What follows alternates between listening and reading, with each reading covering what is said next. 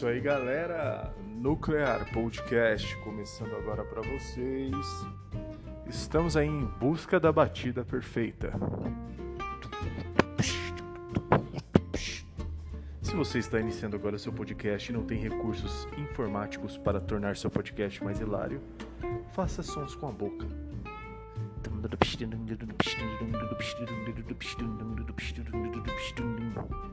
Hoje iremos entrar de cabeça na vida da cabra Uni de Caverna do Dragão. Mentira, galera, eu não vou fazer isso, é uma brincadeira de mau gosto. E Caverna do Dragão, cara. Eu não tenho saudade nenhuma desse desenho. A galera meio que glamourizou esse desenho e na moral é muito ruim essa porra desse telefone. Tem gente que carrega ah, aquela saudade ou também aquela vontade de ter visto o desfecho dessa história do Caverna do Dragão. E eu não carrego, cara. Eu acho acho que o desenho era muito chato. Todos os episódios eram iguais. E se na época fazia sentido para alguém, para mim não nunca fez, nem quando era pequeno. Tinha até uns personagens legais, tinha o eu gostava muito do Preston, que era o menininho de verde lá, o mago. Tinha o Hank, né, que era o protagonista, que tinha a flecha. Tinha aquele retardado daquele Eric que tinha o escudo. Deixa eu ver. Deixa eu tentar lembrar. Claro, tinha o Vingador, né? Tinha o grandioso Mestre dos Magos. Grandioso Mestre dos Magos de 60 centímetros, grandioso. Acho que o pinto do Kid Bengala é maior que o Mestre dos Magos. Na verdade, o. Uh, na verdade, Caverna do Dragão foi, foi feito em cima daquele RPG Dungeon Dragons. Não sei se vocês lembram. Eu também não lembro que eu não joguei RPG. Mas vamos lá, a história é mais ou menos assim, cara, para quem nunca viu, para quem nasceu em 2014.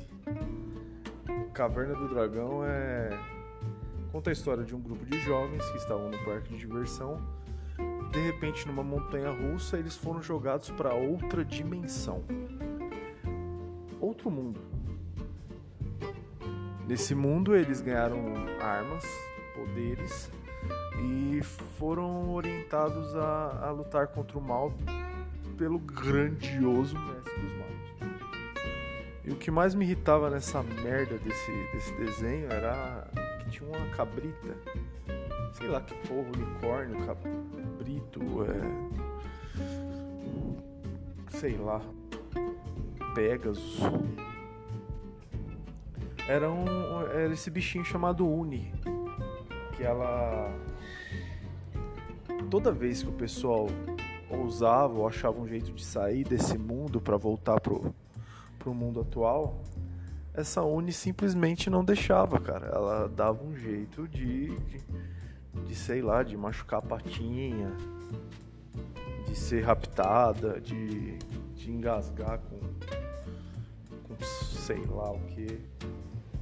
Aí essa Uni ficava para trás é, logicamente o pessoal não deixava ela, ela sair.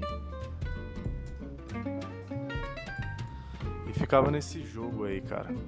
E resumindo o desenho, era isso. O pessoal não conseguia sair desse mundo porque a, a cabritinha não deixava. O mestre dos magos, quando ia falar algo importante, é, ele realmente desaparecia.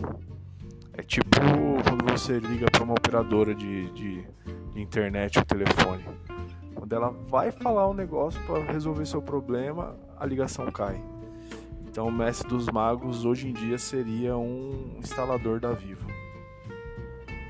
E criava sempre uma teoria que tem o Vingador também, né? Que era um cara capetão, capetudo, que que tentava matar esses jovens, né? E dessa forma, ficavam nesse loop eterno.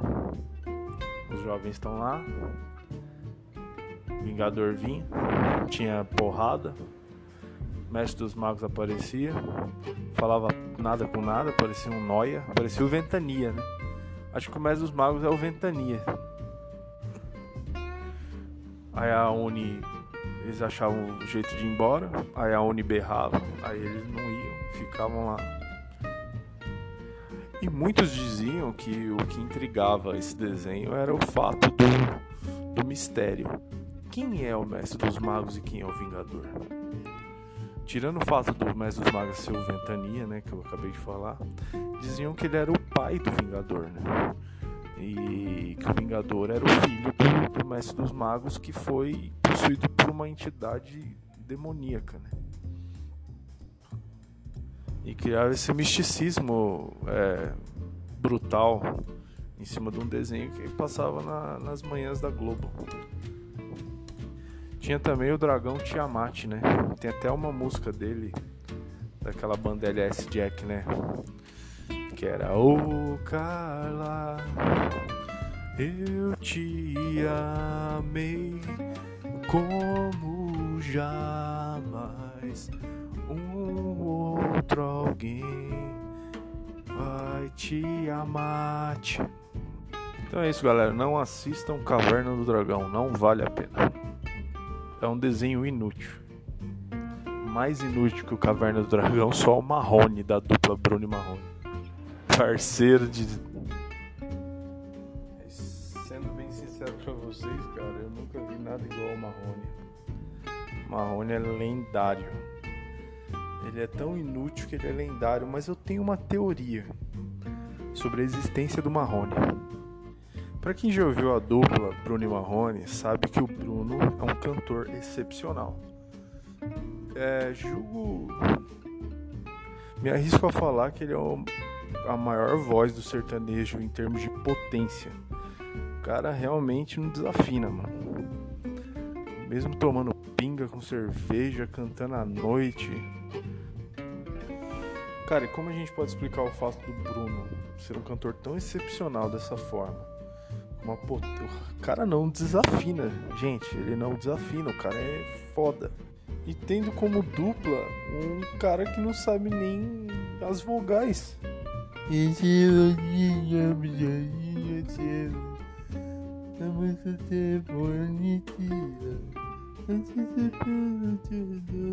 O fato, gente, é que o Bruno ele é um homem normal. Ele veio da, da roça, veio sem estudo, não tinha não teve aula de canto nem nada.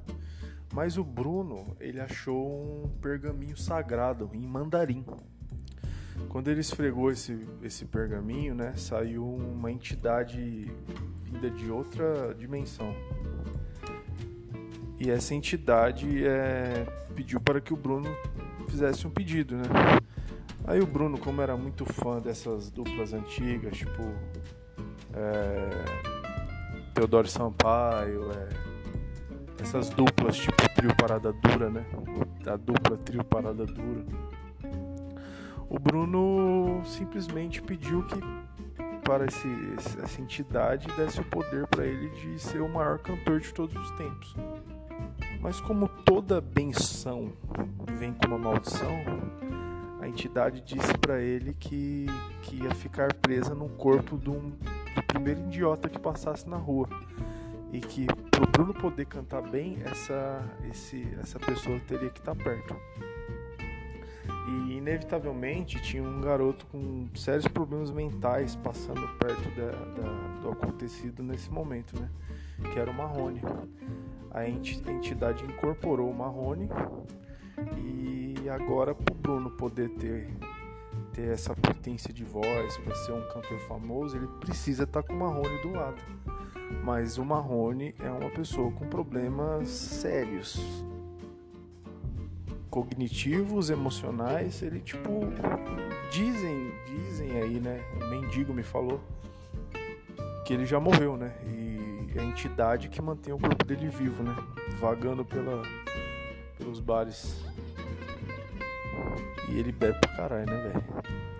Então, galera, esse foi o Nuclear Podcast Vinhetas de Humor. E tamo aí.